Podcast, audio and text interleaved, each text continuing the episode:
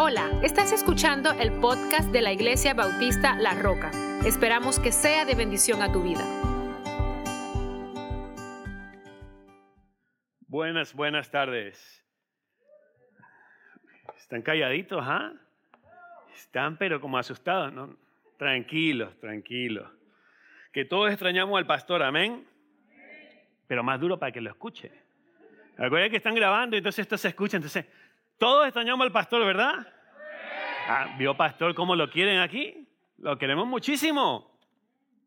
Así que qué bueno estar una vez más aquí ah, con esta oportunidad grandísima para poder compartir la palabra del Señor. Eh, voy a tratar de ser lo más breve posible. Hay mucho por qué ah, abarcar, pero antes me voy a mandar un, comercial pequeño. El 7 de agosto, eh, va a ser un sábado, tenemos nuestra próxima reunión de hombres, así que una vez apúntela en su calendario. Vamos a tener una tarde genial. Ya la es más, ya la dijimos, no la voy a decir aquí, pero ya los hombres ya saben qué es lo que va a suceder ese, esa tarde. A las 6 de la tarde, agosto 7, y nos vamos a reunir en la casa de nuestro hermano Haver Mina. Así que, sin más ni menos, eh, vamos a abrir con una, una pequeña historia. Había un muchacho que se llama, se llama Andrés, y Andrés, eh, un muchacho joven, uh, se había graduado de high school y estaba en su primer año de universidad, en una universidad súper prestigiosa, y a la cuadra de donde estaba su universidad se encontraba una iglesia, una iglesia muy conservadora, donde la gente iba de traje y corbata y las mujeres eran todas, cuando caminaban, tú las veías, eh, los vestidos hermosos, deslumbraban por todos lados. Y esta iglesia hacía todo lo posible por llamar la atención de los jóvenes de la universidad. Hacían, ponían pancartas afuera, ponían música afuera, pero muy rara vez llegaba un joven. Andrés, un muchacho ya cristiano de hace un par de años atrás, un día decidió ir a esta iglesia. Le habían dicho ya un montón de veces que allá la gente era ruda, que no vaya, pero él decidió ir a esta iglesia. Andrés, como raro, se puso su, su jeans, se puso una camiseta, se puso los Converse y se fue a la iglesia. Cuando entró a la iglesia, se dio cuenta que ya había empezado, estaban los himnos, eh, estaban adorando con los himnos y estuvo bajando por las islas para ver si encontraba un asiento, porque la iglesia estaba totalmente llena. Cuando llegó hacia casa el frente, se dio cuenta que no había ni una silla vacía. Lo que hizo Andrés fue, se pegó a la pared y se deslizó hasta sentarse en la alfombra para seguir alabando. La gente comenzó a murmurar, pero este chico que hace aquí debería de irse. Este no es lugar para él. Míralo cómo viene vestido. Que se vaya. Andrés siguió alabando al Señor y de repente de una esquina se levanta un diácono de la iglesia, muy viejo el hombre, iba caminando lentamente con su eh, bastón y la gente seguía chismeando. Ya era hora que se parara alguien para que lo mande a zumbar a este muchacho. Esto no es lugar para él. El Señor lento, de buen testimonio, llegó hasta donde estaba el joven Andrés y lo que hizo fue sentarse lentamente como pudo al lado de Andrés, le cogió la mano, lo miró y los dos comenzaron a adorar al Señor. El pastor de la iglesia, con lágrimas en sus ojos, se levantó, se acercó al púlpito, cogió el micrófono y les dijo a toda la congregación, lo que voy a predicar hoy quizás a ustedes se les olvide, pero lo que acaban de ver, eso nunca lo olvidarán. Tremenda historia, tremenda historia del joven y Andrés, eh, del joven Andrés con el diácono, y esto nos recuerda que un acto de amor vale más que mil palabras. Y hoy vamos a ver una parábola hermosa, una parábola con la cual tú y yo nos vamos a identificar. Una parábola donde una acción de amor vale más que mil palabras. Así que lo invito a que abra su Biblia en Lucas 10 y vamos a leer del verso 25 al verso 37. Así que le voy a dar tres segundos para que busquen Lucas y si no, pues lo vamos a tener en la pantalla. Lucas 10 del 25 al 37.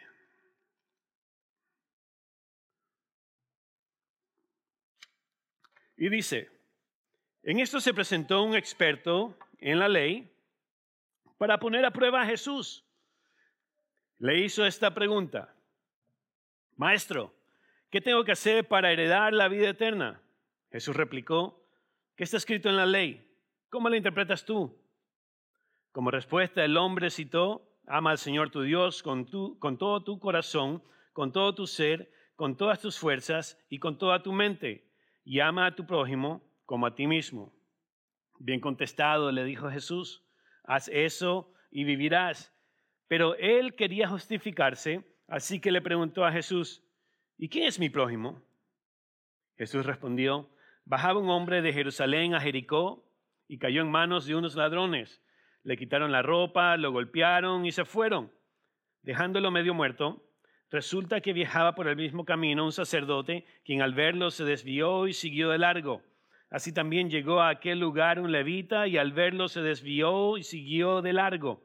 Pero un samaritano que iba de viaje llegó a donde estaba el hombre y viéndolo se compadeció de él.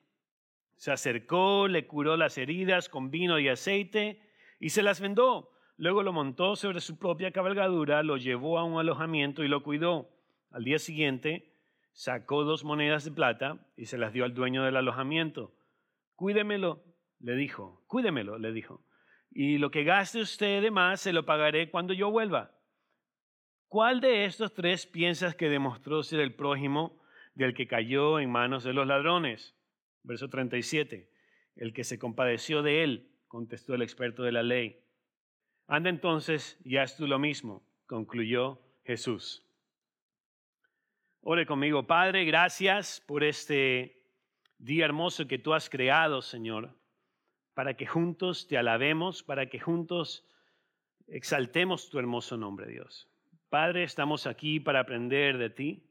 Gracias porque podemos reunirnos a estudiar tu palabra, porque podemos reunirnos, Señor, a aprender de ti.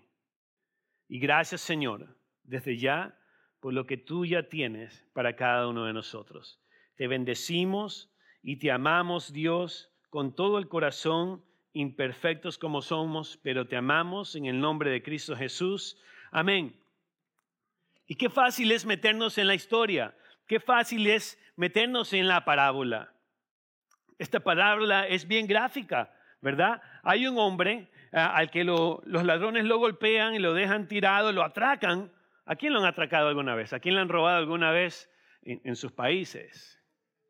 Porque aquí que lo atraquen creo que es muy raro. Pero ¿a quién lo han atracado con, pistola o con cuchillo, con algo así?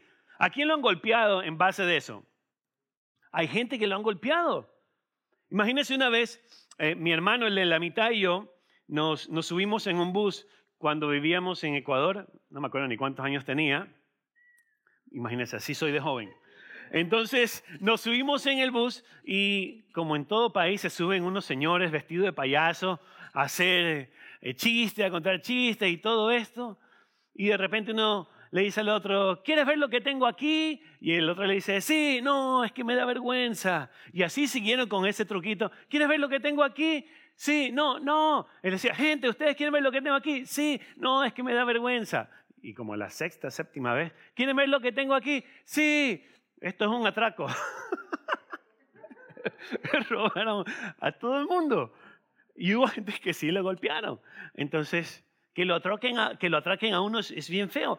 Y es una, esta es una parábola bien gráfica y es fácil de identificarnos con ella porque algunos hemos sufrido esto, ¿verdad? Algunos alguna vez hemos sido como el samaritano, algunos hemos sido como al que robaron y lo golpearon y les ha atendido, y otros algunas veces hemos sido como el sacerdote o el levita. Usted me entiende, usted me capta la idea de lo que le estoy tratando de decir. Y hoy en día, casi todos los cristianos Casi todos los cristianos conocen esta parábola del samaritano. Este acto del buen samaritano es bien conocido dentro de la iglesia y fuera de ella también.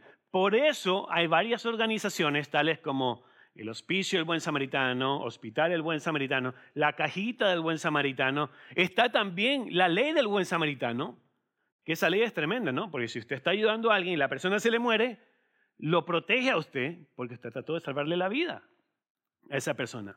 Y mucha gente, mucha gente, cuando escuchamos esta parábola o esta enseñanza del buen samaritano, piensan que el mensaje está dirigido a que ayudemos a las personas en necesidades. Sí y no. Es una de las enseñanzas, pero la enseñanza principal de esta parábola es corregir a aquellos quienes conocen la palabra o aquellos que tienen un conocimiento bíblico, un conocimiento de la palabra de Dios, pero que no tienen una expresión de amor con el prójimo. Recuerde con quién está hablando Jesús. Dice con un experto de la ley. Lo está tratando de corregir Jesús. Esta es la enseñanza primordial de esta parábola. En otras palabras, hay gente que usted se topa y se conoce en la Biblia, pero de atrás para adelante. Un versículo y saben dónde está, hasta la página le dice. No, no, en la Nueva Internacional está en esta página, no, en Dios hablado está aquí en esta página. No, se la conocen toda. Van para atrás y para adelante, pero, el gran pero, ¿no? El gran pero en todos lados, pero no hay un accionar de amor en ellos hacia el prójimo. Hablan mucho, pero no hacen nada.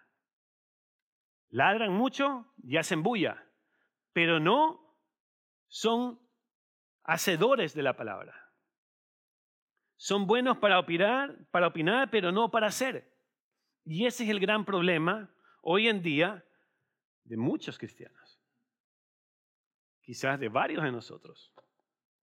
Y el verso 25 si usted está en su Biblia, el verso 25 empieza diciendo, en esto se presentó un experto en la ley para poner a prueba a Jesús.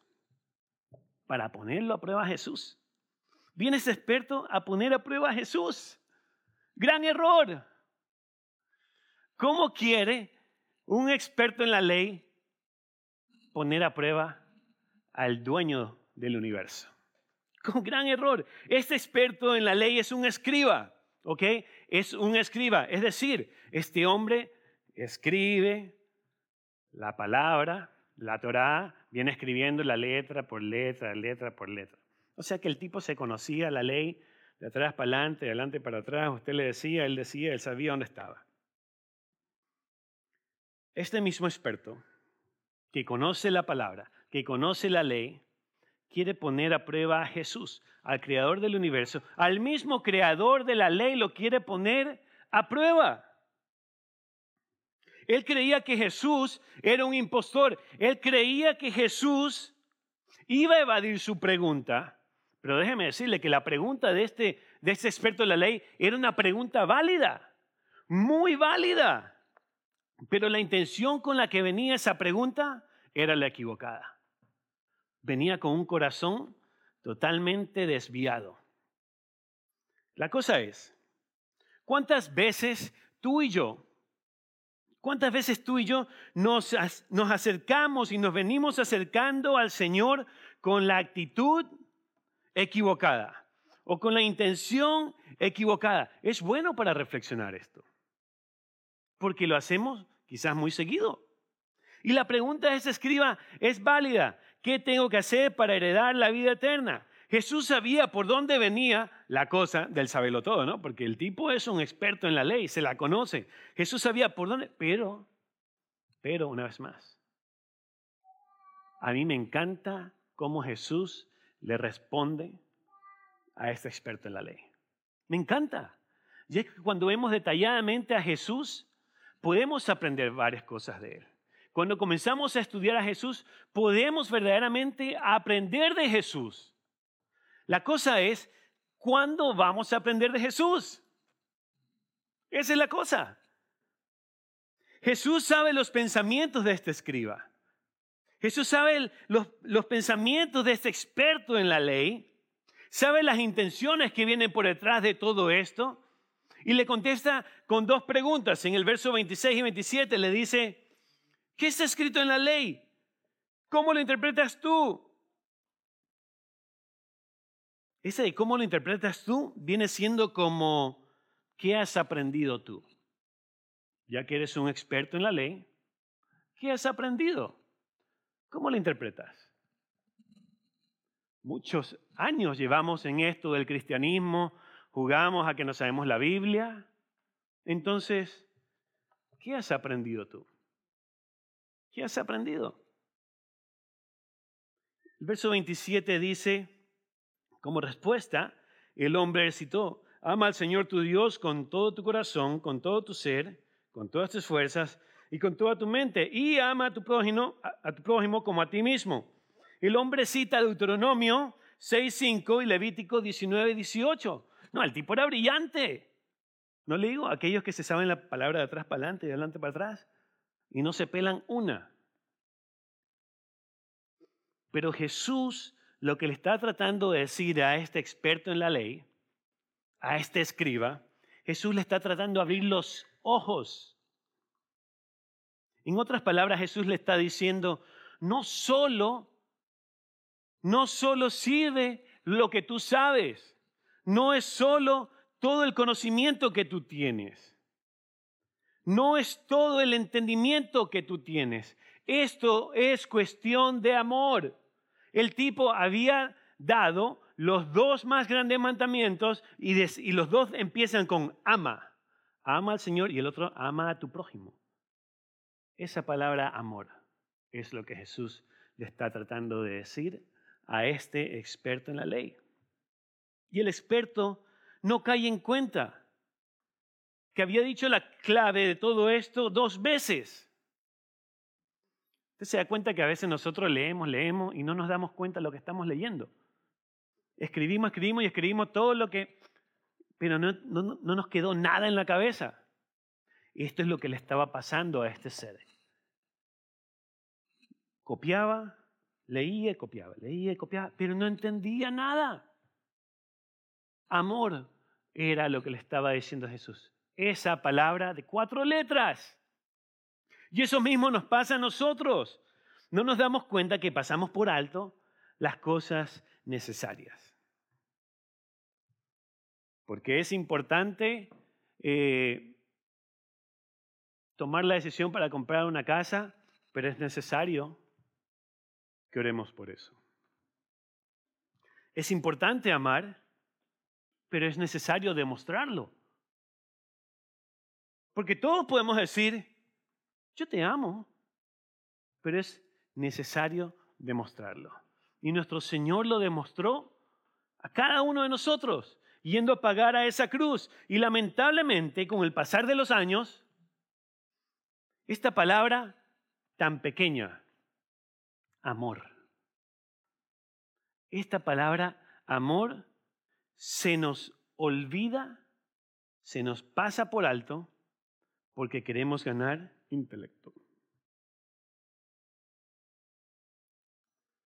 Fíjese una cosa, fíjese una cosa. Cuando venimos a los pies del Señor, Señor, te amo, Señor, desbordamos amor por todos lados. Cuando venimos a los pies del Señor, no nos importa la 95 tesis cuando venimos a los pies del Señor, no nos importa el calvinismo y el armenianismo, no nos importa nada de eso. Cuando venimos a los pies del Señor, no nos importa esto de la teología reformada. ¿Sabe lo que nos importa? Es amor. Es el amor que nos ha tenido Jesús, es el amor que ha hecho en nuestra vida. No nos importa el resto de las cosas. Cuando venimos a los pies de nuestro Señor, todo lo que nos importa y sabemos es lo que le enseñan a los niños en Roca Kids. ¿Y sabe qué les enseñan? Cristo me ama, bien lo sé. Su palabra me hace bien o me hace ver. Si Cristo me ama, si Cristo me ama, la Biblia lo dice así. That's it. Y nosotros lo complicamos todo. Es cuestión de amor. Y así de sencillo. pero queremos meterle teología reformada, la 95 tesis de Lutero, no sé si la pegó en la, en la pared, en la puerta, en el pasillo rosado, en la puerta amarilla. Queremos ganar intelecto y verdaderamente nos olvidamos del amor. ¿Qué es lo más importante? Y esto es lo que Jesús le está tratando de decir a este experto en la ley. No te olvides del amor. Es más importante el amor que tu conocimiento. Sí, el conocimiento es importante, pero no te olvides de lo más necesario, el amor. Verso 28 y 29 dice Jesús, bien contestado, le dijo Jesús, haz eso y vivirás. Pero él quería justificarse, así que le preguntó a Jesús, ¿y quién es mi prójimo? Bien contestado, le dijo Jesús, ¿no? Haz eso y vivirás. Es decir, ponlo en práctica. Haz eso y vivirás es ponlo en práctica. Y aquí es donde el, escriba se ve entre la espada y la pared, porque Jesús le dice, ponlo en práctica. Pero no, él quería justificarse, dice la palabra. Él quería justificarse. Así que le pregunta a Jesús, ¿y quién es mi prójimo? Porque los judíos en aquel tiempo el prójimo para ellos eran los mismos israelitas, los mismos de su propia bandera, ese era su prójimo. Entonces, si yo le hago bien a mi prójimo, o sea, si yo soy de Brasil, no mentira, de Ecuador, a los de Ecuador, a los ecuatorianos son los que yo tengo que estar bien. Y ya, el resto de la gente, no me importa. Así estaba en este tiempo los judíos. Yo le hago bien a los de mi, a los de mi bandera. A mí no me importa el resto de la gente. Él quería justificarse. ¿Y quién es mi prójimo? Es así algo como cuando usted está orando y de repente el Señor le dice, le pone una persona en el corazón. No, Señor, yo no, yo no puedo orar por ese. Que otro santo ore por él. Parecido, ¿no? Algo así. Que otro santo ore por él. Parece que este experto en la ley se quería quedar con su título de escriba, eh, con lo que oía, con lo que leía y con lo que sabía. Él no quería ser hacedor de, verdaderamente de, lo que estaba escribiendo, de la Torah, de la palabra, de la ley en ese tiempo. Él lo quería. ¿Será que nos pasa lo mismo? ¿Que solamente queremos leer por leer? ¿Será que solamente queremos de repente escuchar una prédica? pero no queremos ponerla en práctica. Ojo con eso. El escriba, este experto en la ley, creía que se iba a justificar porque según él, él cumplía la ley. ¿Qué ley tan corrupta que tenían? Que ellos mismos la torcían. Y esa ideología que ellos tenían de que yo soy mejor que otro, eso no sirve para nada.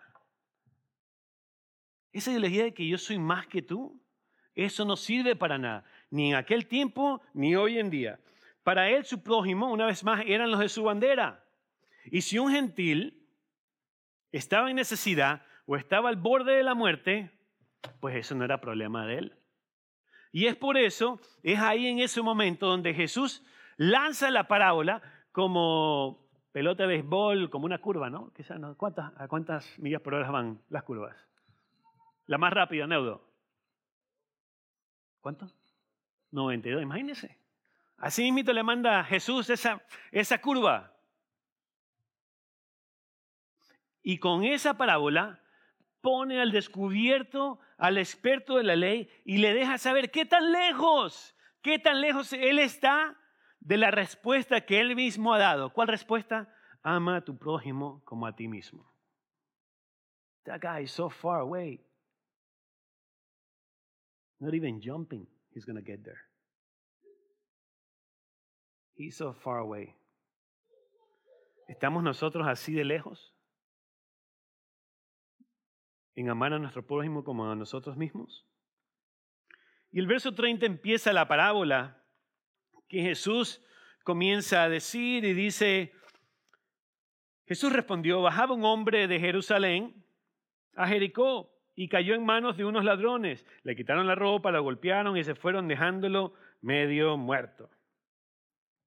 Ese hombre que baja de Jerusalén, judío, muchos teólogos concuerdan que ese tipo era un judío, bajaba de Jerusalén, judío. La ruta de Jerusalén, una ruta a Jericó, una ruta bien peligrosa, ya que hacía una bajada toda rara, era rocosa, casi nadie pasaba por ahí.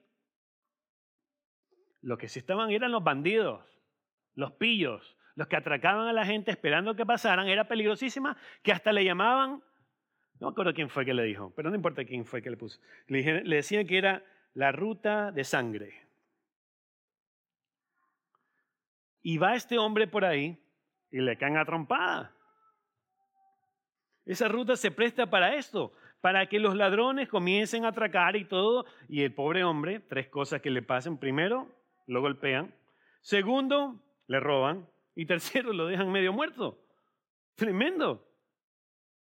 A nosotros los payasos solo nos dijeron, esto es un atraco.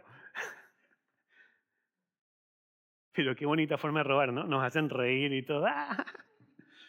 Esto es un asalto. Son unos sinvergüenza, de verdad. Se la inventan. Verso 31 dice, y 32, resulta que viajaba por el mismo camino un sacerdote, quien al verlo se desvió y siguió de largo. Y dice, así también llegó a aquel lugar un levita, y al verlo se desvió y siguió de largo. Los dos llegaron lo vieron y siguieron de largo. Se supone que estos hombres que conocen la palabra y todo, tienen que ser movidos a compasión, ¿no? Se supone que nosotros los cristianos, la palabra tiene que hacer algún efecto en nosotros. Tenemos que ser movidos a compasión. Estos no. Nosotros sí. Ellos no, nosotros sí.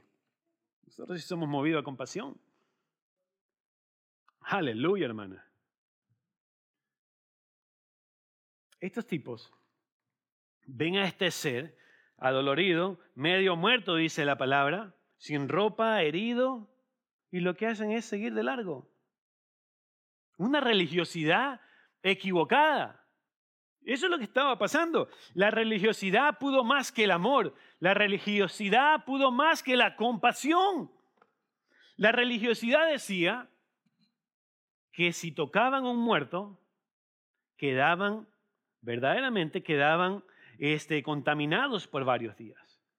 Pero, paréntesis, si pasaron y lo vieron, el tipo no estaba muerto. Estaba casi muerto porque le habían dado una paliza tremenda, pero no estaba muerto. ¿Por qué no lo ayudaron? No sé. No sé. No lo ayudaron. No fueron movidos a compasión. That's why. Por eso fue. Porque no había amor en sus corazones por el prójimo.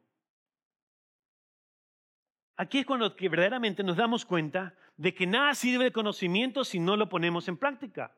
No importa cuántos devocionales hacemos o cuántas veces nos hemos leído la Biblia. No importa cuántos libros nos leemos o cuántas prédicas escuchamos. ¿Por qué? No, pero yo me he escuchado tres prédicas el día de hoy. Ah, qué bien. Ojalá te haga algo. No importa cuántos títulos tengamos o a qué universidad hayamos ido. Ahí no importa nada de eso. Aquí verdaderamente lo que importa es el amor y la compasión y estos dos hombres no mostraron eso. ¿De qué sirve lo que sabes si verdaderamente no podemos poner en práctica el amor y la compasión, ¿de qué sirve? Sería bueno que reflexionáramos en eso cuando lleguemos a casa hoy. Verso 33 y 34 dice, pero un samaritano que iba de viaje llegó a donde estaba el hombre y viéndolo se compadeció de él se acercó, le curó las heridas con vino y aceite y se las vendó. Luego lo montó sobre su propia cabalgadura, lo llevó a un alojamiento y lo cuidó. Mire, esta fue la curva más rápida que le mandó Jesús porque el tipo, vea, es experto en la ley, ni por aquí se imaginaba que en la historia le iban a tirar un samaritano. Raza despreciada y odiada por ellos mismos, por los judíos. Y el tipo dice, ¿qué? ¿No pudo poner a otra persona sino un samaritano? Y es él, el samaritano, el que fue movido verdaderamente a compasión. Porque fue, dice, y ayudó a aquel hombre. Este samaritano deja su cabalgadura, se acerca, toma al hombre, toma la mano del judío golpeado y comienza, dice, a sanar las heridas con aceite y vino, un antiséptico en aquel tiempo. Y es así como nuestro Dios sana nuestras heridas, con aquel simbolismo del aceite del Espíritu Santo y con el vino que representa la sangre de nuestro Salvador Jesucristo. Así es como Él sana nuestras heridas. Te recoge todo golpeado y te sana con la sangre de Jesús. Y te termina de sanar depositando el Espíritu Santo en tu vida. Increíble. Y no me puedo, no me, la, mi imaginación no, no puede dejar pasar por alto que quizás este samaritano tomó de la mano a este tipo.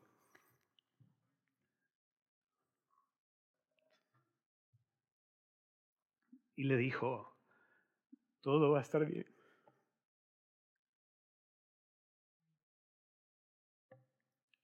Es el samaritano el que lleva a este tipo a un alojamiento y lo cuida y lo ayuda.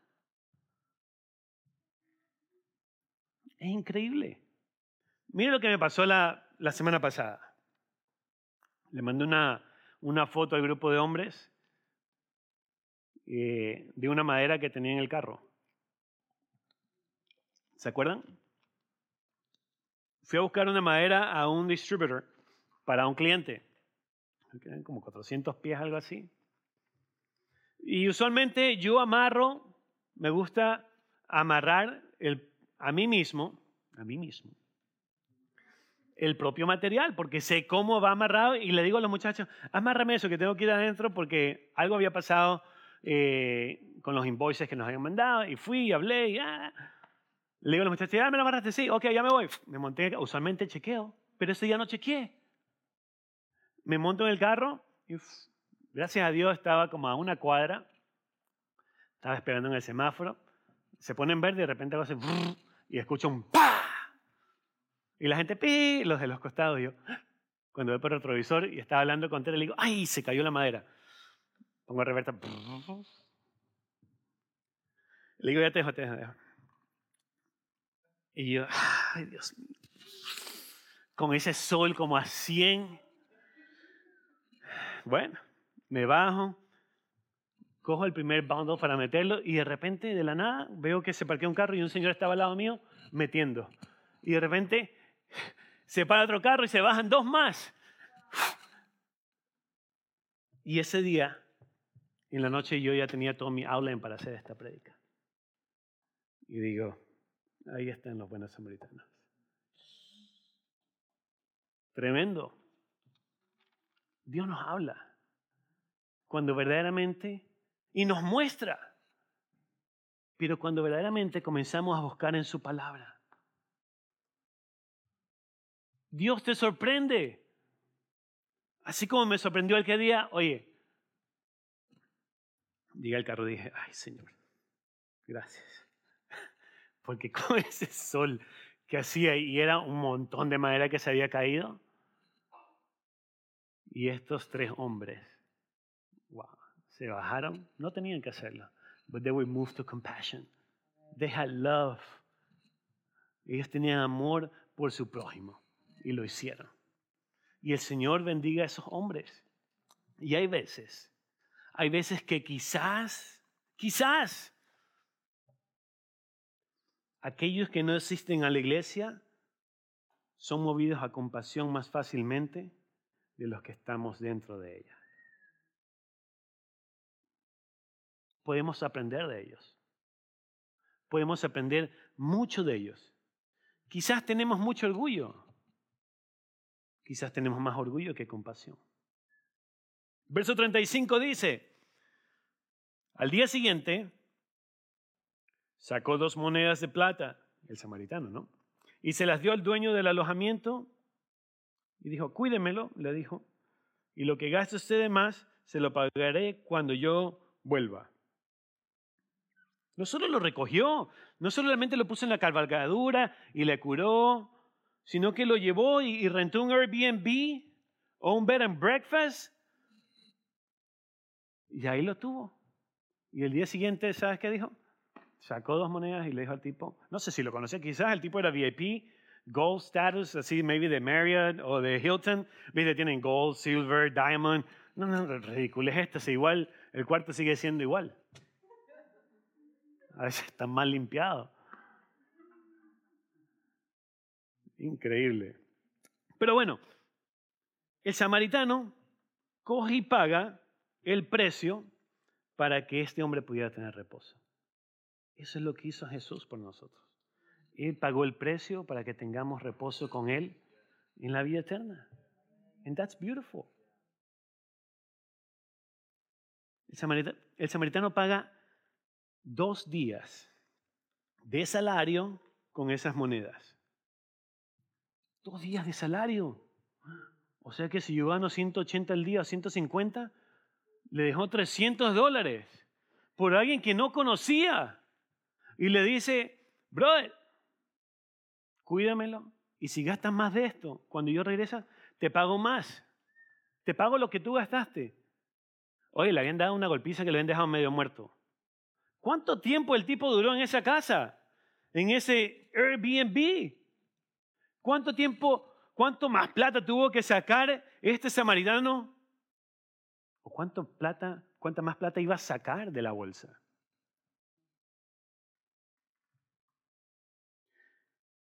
Si nos cuesta dar a veces 10 dólares, ¿te imaginas?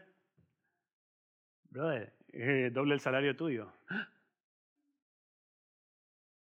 ¿Por alguien que no conozco? Mejor lo dejo ahí tirado. Vámonos. Y esto me recuerda a Mateo 25, 35 y 36. Porque tuve hambre y ustedes me dieron de comer. Tuve sed y me dieron de beber. Fui forastero y me dieron alojamiento. Necesité ropa y me vistieron. Todo esto hizo el samaritano. Estuve enfermo y me atendieron. Estuve en la cárcel y me visitaron. ¿No le digo que podemos aprender bastante de Jesús? Todas estas son palabras de Jesús, tanto en Mateo como en Lucas en el verso 35. En mi Biblia están en rojo, y en rojo significa que son palabras de Jesús. Verso 36 y 37 dice, Jesús le dice al, al experto este, ¿cuál de estos tres piensas que demostró ser el prójimo del que cayó en manos de los ladrones? El que se compadeció de él, contestó el experto en la ley. Anda entonces y haz tú lo mismo, concluyó Jesús. Tanto, tanto, tanto, tanto era el orgullo de este, de ese experto en la ley que le costó reconocer que el héroe de la ley fue el samaritano. El tipo respondió, el que se compadeció de él. ¿Por qué no dijo el samaritano? ¿Orgullo? No dijo el samaritano, y eso que Jesús se lo venía repitiendo. Un samaritano. No, no, no, no. A veces no decimos el nombre de la gente, sino que fulanito, sutano, mengano. ¿Verdad que sí? No, es verdad. Hasta a mí me ha pasado. Y si me pasa a mí, a usted le pasa. Ah. Increíble. La historia verdaderamente que tira Jesús son tres judíos. El sacerdote, el levita y el que venía bajando y el que venía bajando, el que fue golpeado, el que fue atracado. Y esos dos lo dejaron abandonado. Y eso es lo que le retorcía al experto en la ley, le retorcía en el corazón. Y en su cabeza y corazón no cabía que un samaritano fue el que fue movido a compasión. Una persona diferente de los que no iba a la iglesia. Odiado, ese fue el que se movió a compasión. Y eso es lo que le molestaba a este tipo. Por ende, no pudo pronunciar el samaritano. Hay que verdaderamente chequear nuestro corazón día y noche. Y ahí, en este momento, es cuando nos damos cuenta que la religiosidad no sirve para nada. That's it. No sirve cuántas veces yo lea esto y me haga el santo. Si no pongo en práctica lo que verdaderamente me ha mandado el Señor a hacer, a amar. Y es que la religiosidad nos aparta de Dios. No te acerca a Dios. Primera de Juan 4 del 20 al 21 dice, si alguien afirma, yo amo a Dios, pero odia a su hermano, es un mentiroso. Pues el que no ama a su hermano, a quien ha visto, no puede amar a Dios a quien no ha visto. Y Él nos ha dado este mandamiento. El que ama a Dios, ame también a su hermano. Y cierro con esto, querida iglesia, querida familia. Esta parábola nos muestra un paralelo al amor de Dios por cada uno de nosotros. Se puede decir que el hombre golpeado por el pecado y la vida somos nosotros. El samaritano es Jesús. Él es el que te recoge, Él es el que te acerca, Él es el que sana tus heridas, Él es el que te carga en sus brazos, es el que te brinda alojamiento. ¿Y cuál es el alojamiento? Estamos ahí. En este momento estamos en el alojamiento. Es la iglesia. La iglesia es la que se encarga de cuidar y de hacer crecer y de hacer sanar a los que en ella están. Es la que ayuda a guiar a aquellos que necesitan más de Jesús. Es la que ayuda a guiar a aquellos a los que el Señor ha traído golpeados y casi muertos. ¿Para qué? ¿Para qué? Para que estén listos para cuando Él venga. El samaritano dijo que iba a volver. Jesús va a volver. Jesús va a volver por ti y por mí. Eso es lo que necesitamos hoy. ¿Para qué? Para que seamos movidos a amor y a compasión. Y quiero que se vaya a casa con las palabras de Jesús, pero váyase con estas palabras de Jesús en su mente y corazón.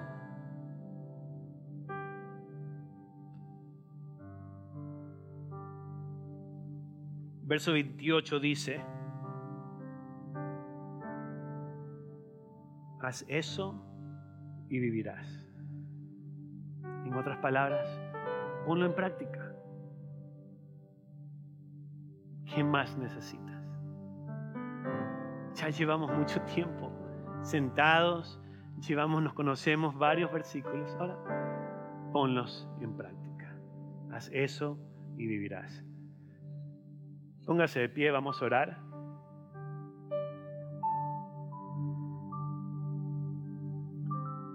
Padre, gracias.